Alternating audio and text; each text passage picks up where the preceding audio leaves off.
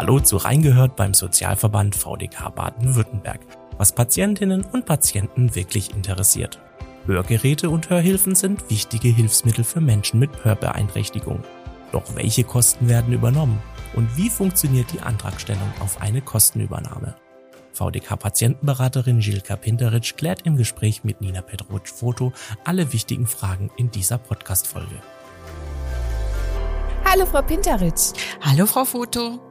Frau Pinteritsch, wie erkenne ich denn die Anzeichen für eine mögliche Verschlechterung meines Gehörs und warum ist es so wichtig, dann rechtzeitig einen HNO-Arzt aufzusuchen? Die ersten Anzeichen können zum Beispiel sein, dass Sie leises Flüstern nicht mehr verstehen oder Sie können einem Gespräch nicht mehr richtig folgen. Sie haben vielleicht auch den Eindruck, dass alle um Sie herum zu leise reden oder Ihre Angehörigen beschweren sich, dass Sie den Fernseher immer so laut stellen. Ähm, sie können auch geräuschempfindlich werden und auch Nebengeräusche stören sie vermehrt. Äh, auch können Ohrgeräusche, also sogenannter Tinnitus auftreten oder ein Schwindel oder Druck auf den Ohren. Also immer dann, wenn Sie oder Ihre Umgebung merken, ja, da stimmt etwas nicht mit dem Hören, dann wird es eben Zeit für einen Termin beim Hals-Nasen-Ohrenarzt. Und dieser untersucht sie und prüft ihr Hörvermögen und bei Bedarf bekommen sie dann ein Rezept für ein, für ein Hörgerät. Und das ist dann der erste Schritt zum Wiederguthören. Ähm, viele Menschen mit Hörverlust zögern leider zu lange, bevor sie zum Arzt gehen. Ähm, die Schwerhörigkeit verschlechtert sich dann über Jahre und äh, das bemerken dann die Menschen gar nicht. Und das liegt daran, äh, dass sich das Gehör, Gehör und das Gehirn an dieses nachlassende Hörvermögen gewöhnen äh, das Gehirn, das vergisst einfach nach einiger Zeit, wie es ist, gut zu hören. Ja, und was sind denn die häufigsten Ursachen, die zu einer Schwerhörigkeit dann führen? Und kann man dem irgendwie vorbeugen? Also ist es vielleicht sinnvoll, auf großen Lärm beispielsweise zu verzichten?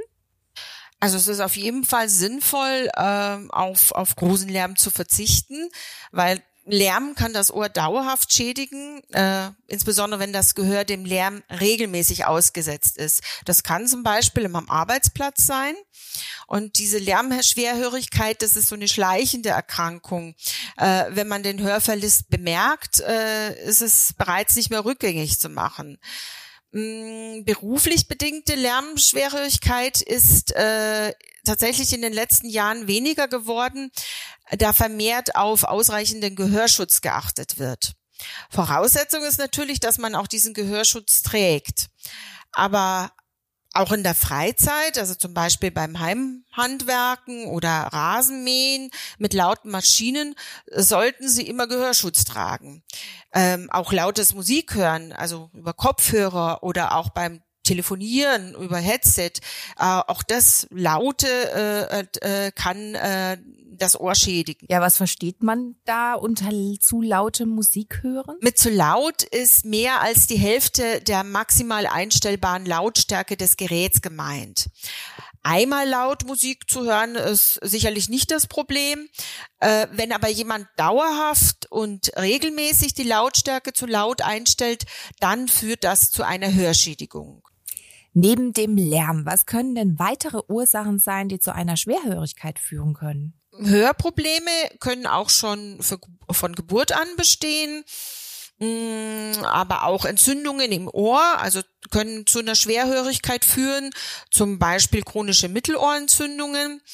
Seltenere Ursachen sind äh, unter anderem Hörsturz, äh, Medikamentennebenwirkungen oder auch Tumore. Meist kommt es aber im höheren Alter zu einer sogenannten Altersschwerhörigkeit. Dabei äh, handelt es sich vermutlich um Alterungsprozesse im Ohr und familiäre Veranlagung. Ja, und ist denn ein Hörgerät immer die einzige Lösung oder kann eine Schwerhörigkeit unter Umständen auch mal durch eine Operation behoben werden? Je nachdem, also welche Bereiche äh, der Ohren betroffen sind, also es gibt ja das äußere Ohr, Mittelohr oder Innenohr und äh, wie stark das Hören eingeschränkt ist, äh, gibt es auch unterschiedliche Behandlungen. Äh, wenn zum Beispiel die Gehörknochelchen betroffen sind, äh, kann man diese ersetzen. Ebenso ein Trommelfell wiederherstellen, wenn dieses beschädigt ist. Mm, wenn die Hörsinneszellen in den Ohren zu stark geschädigt ist, dann kommen sogenannte Cochlea-Implantate in Frage. Die äh, Implantate äh, wandeln Schallwellen in elektrische Impulse um und leiten sie auf den Hörnerv. Bei einer Altersschwerhörigkeit äh, kommen in der Regel Hörgeräte zum Einsatz. Sie verstärken zu leise Schallwellen und dämpfen zu laute. Welche verschiedenen Arten von Hörgeräten gibt es denn und wie finde ich heraus, welches quasi für meine individuellen Bedürfnisse am besten geeignet ist? Also es gibt zum Beispiel die Luftleitungshörgeräte, das sind die Regelversor ist die Regelversorgung bei Schwerhörigkeit. Und da gibt es so hinter dem Ohrgeräte oder im Ohrgeräte. Ähm, dann gibt's auch Knochenleitungsgeräte, die eignen sich für Personen, deren Innenohr intakt ist, aber das Außen- oder Mittelohr den Schall nicht überträgt. Und die Auswahl, die hängt von den medizinischen Anforderungen und den persönlichen Wünschen der Betroffenen ab. Äh, wenn Sie zum Beispiel Hörgeräte bevorzugen, die von außen kaum zu erkennen sind, dann werden Sie im Ohrgeräte wählen. Aber ob dann so das im Ohrgerät das passende Gerät äh, ist, hängt äh, auch dann von der Größe und Beschaffenheit Ihres Gehörgangs ab. Die Beratung zu den verschiedenen Hörgeräten, äh, das ist vor allem Aufgabe äh, der Akustiker. Ich stelle mir das am Anfang recht schwierig vor. Also wie ist das denn, wenn man da die ersten Wochen ein Hörgerät benutzt? Ist das eine große Umstellung für Betroffene? Ja, äh, das ist eine große Umstellung. Mm, mit Hörgeräten hört man nicht sofort so wie früher. Das ist nicht wie mit einer Brille, die sie aufsetzen und sofort wieder gut sehen. Äh, wenn Sie lange Zeit äh, zum Beispiel das Ticken einer Uhr oder Vogelgezwitscher Gezwitscher kaum gehört haben, empfinden Sie mit Hörgeräten plötzlich alle Geräusche als unnatürlich laut. Und äh, wer über Jahre schwerhörig war, hat sich auch daran gewöhnt, äh, zu erraten, was andere Menschen äh, sagen. Und dieses neu erworbene Hören durch das äh, Hörgerät, das muss äh, erst trainiert werden. Und äh, dieser Prozess, der nimmt auch einige Zeit in Anspruch. Also das heißt, ein neues Hörgerät muss erst einmal individuell eingestellt werden und sie müssen sich äh, an das Hörgerät erst gewöhnen. Und da sind äh, natürlich Geduld und Ausdauer gefragt. Ja, und es kommen auch Kosten möglicherweise auf einen zu. Welche sind das denn beim Kauf eines Hörgeräts? Gibt es da die Möglichkeit der finanziellen Unterstützung? Eigentlich haben sie nur die Zuzahlung in Höhe von 10 Euro pro Gerät zu leisten. Und äh, ja, wenn sie zuzahlungsbefreit sind, dann wäre das Hörgerät sogar kostenfrei. Hm, ist aber jetzt so, dass äh, der äh, Spitzenverband der gesetzlichen Krankenkassen hat so einen Betrag festgelegt, den die Krankenkassen maximal für Hörgeräte zahlen. Äh, also aktuell liegt dieser bei circa 855 Euro netto für ein Hörgerät. Äh, bei beidohriger Versorgung ist der äh, Festbetrag für das zweite Hörgerät etwas geringer und dann gibt's auch noch bei an Taubhautgrenzen der Schwerhörigkeit ist der Festbetrag etwas höher. Und äh, das ist jetzt so, dass die gesetzlichen Krankenkassen, äh, die können aber äh, sich in der Höhe der Kostenübernahme auch unterscheiden. Äh, das liegt daran, dass die konkreten Beträge mit den Hörgeräteakustikern vereinbart werden. Also das heißt, der Akustiker versorgt Versicherte einer, einer Krankenkasse zu dem vereinbarten Betrag. Und der kann auch unter dem Festbetrag liegen. Aber Sie haben als Versicherte immer einen Anspruch auf einen nach dem Stand der Medizintechnik bestmögliche Angleichung an das Hörvermögen gesunder Menschen. Ja, und damit ein Hörgerät ja langfristig effektiv bleibt, benötigt es auch Wartungs- und Serviceleistungen. Sind die kostenlos beziehungsweise im Kaufpreis mit drin enthalten? Gibt es da eine Art Garantie für die Geräte oder gibt es ja auch einen Zuschuss von den Krankenkassen? Also der Anspruch auf äh, die Hörgeräteversorgung, der umfasst also neben den Hörgeräten auch die Beratung, die Anpassung, das Testen der Geräte, die Wartung der Geräte und auch die Reparatur.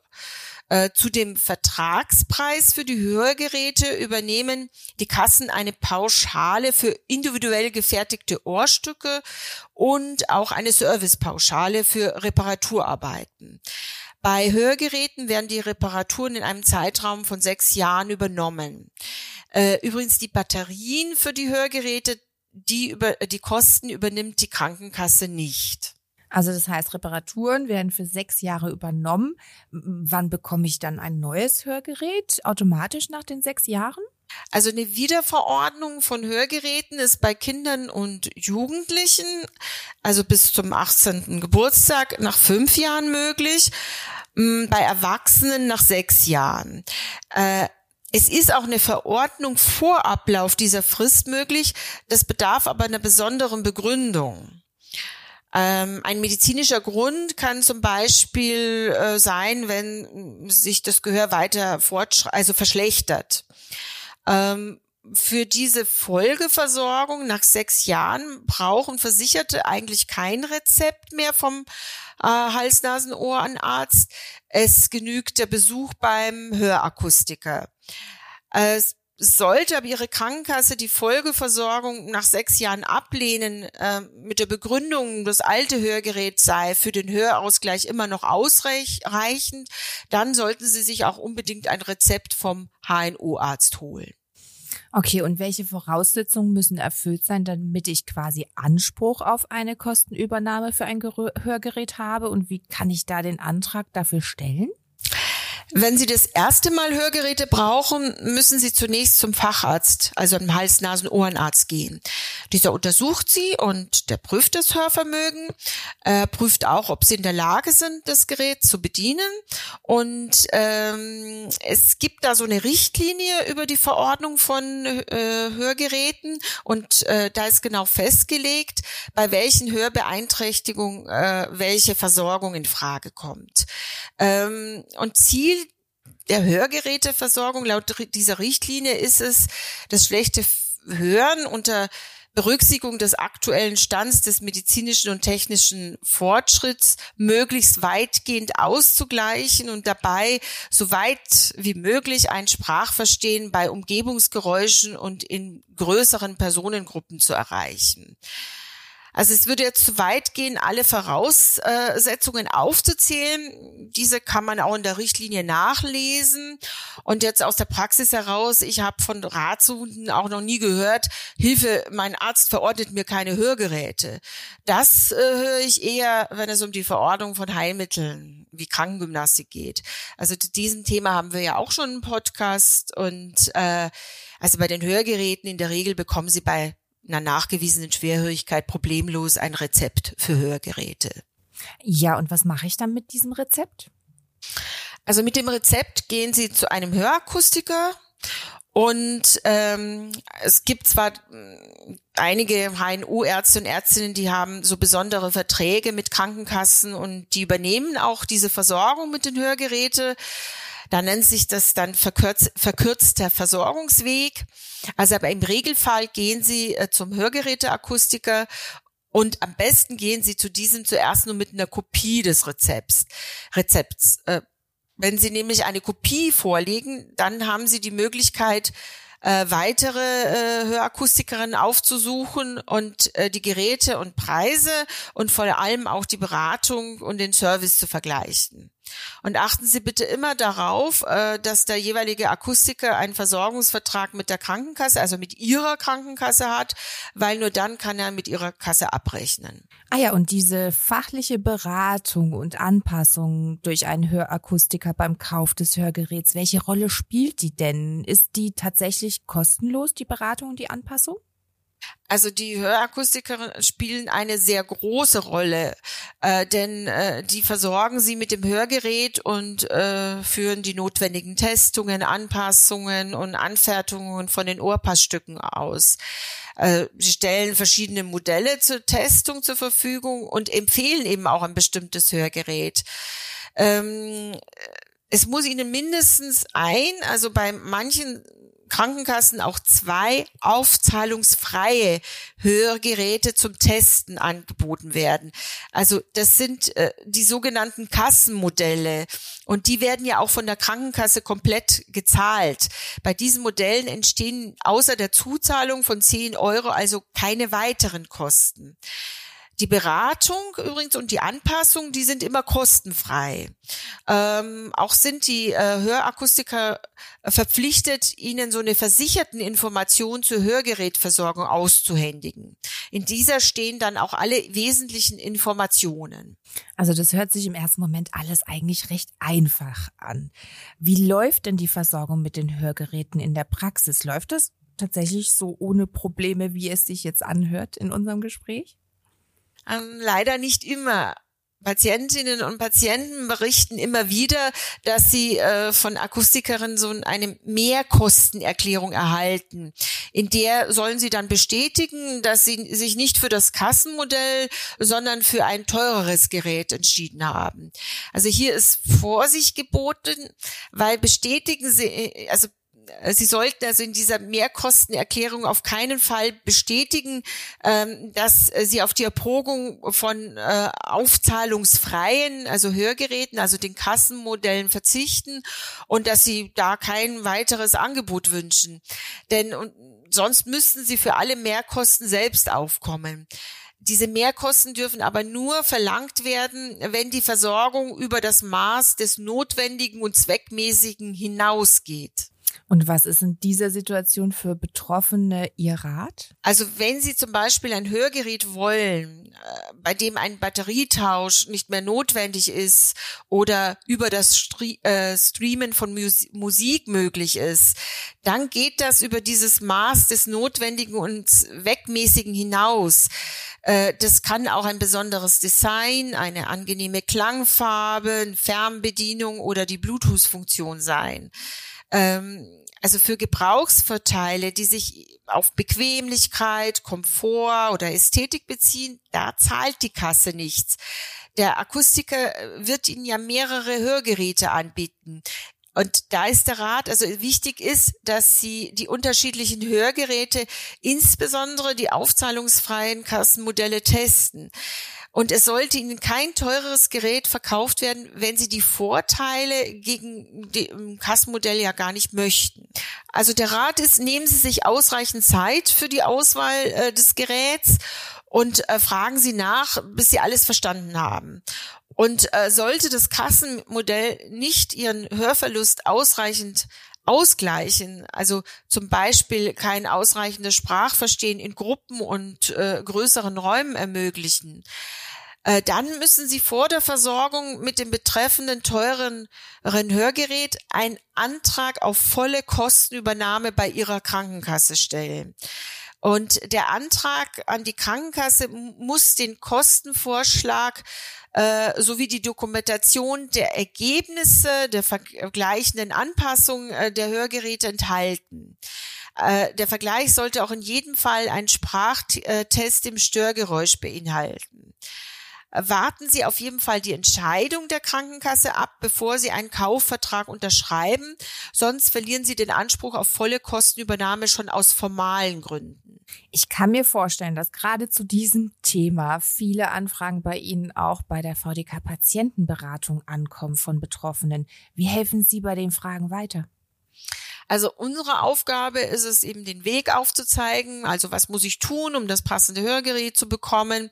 Also wir geben die nötigen Informationen, verweisen aber auf, auf spezialisierte Beratungsstellen für hörbehinderte Menschen, wie zum Beispiel den Schwerhörigenbund. Mm, da findet man auch im Internet viele hilfreiche Informationen zur Hörgeräteversorgung und die Kontaktdaten der Beratungsstellen vor Ort. Und sollte die Kostenerstattung für Hörgeräte abgelehnt werden, stehen VDK-Mitgliedern wie sonst in allen anderen sozialrechtlichen Streitigkeiten unsere VDK-Juristinnen und Juristen zur Seite. Vielen Dank, Schilka Pinteritsch, für diese ausführliche Informationen zum Thema Hörgeräte in dieser Folge. Danke auch an unsere Zuhörerinnen und Zuhörer. Wir hoffen, wir konnten die wichtigsten Fragen rund um das Thema Hörgeräte für Sie beantworten. Für weitere Informationen und Kontaktdaten zur VDK-Patientenberatung verweisen wir wie immer auf die Show Notes dieser Episode. Wir freuen uns schon auf das nächste Gespräch. Passen Sie gut auf sich auf und bleiben Sie gesund. Tschüss. Tschüss. Das war Reingehört beim Sozialverband VDK Baden-Württemberg, was Patientinnen und Patienten wirklich interessiert. Falls Sie Feedback oder Anregungen zu diesem Podcast haben, dann schreiben Sie uns einfach eine E-Mail an feedback@vdk.de. Mehr Informationen zum Sozialverband VDK Baden-Württemberg und unserem heutigen Thema gibt es in den Show Notes dieser Episode. Wenn Ihnen der Podcast gefällt, dann abonnieren Sie ihn gerne kostenlos. Natürlich freuen wir uns auch auf eine positive Bewertung von Ihnen. Und damit Tschüss, bis zur nächsten Folge.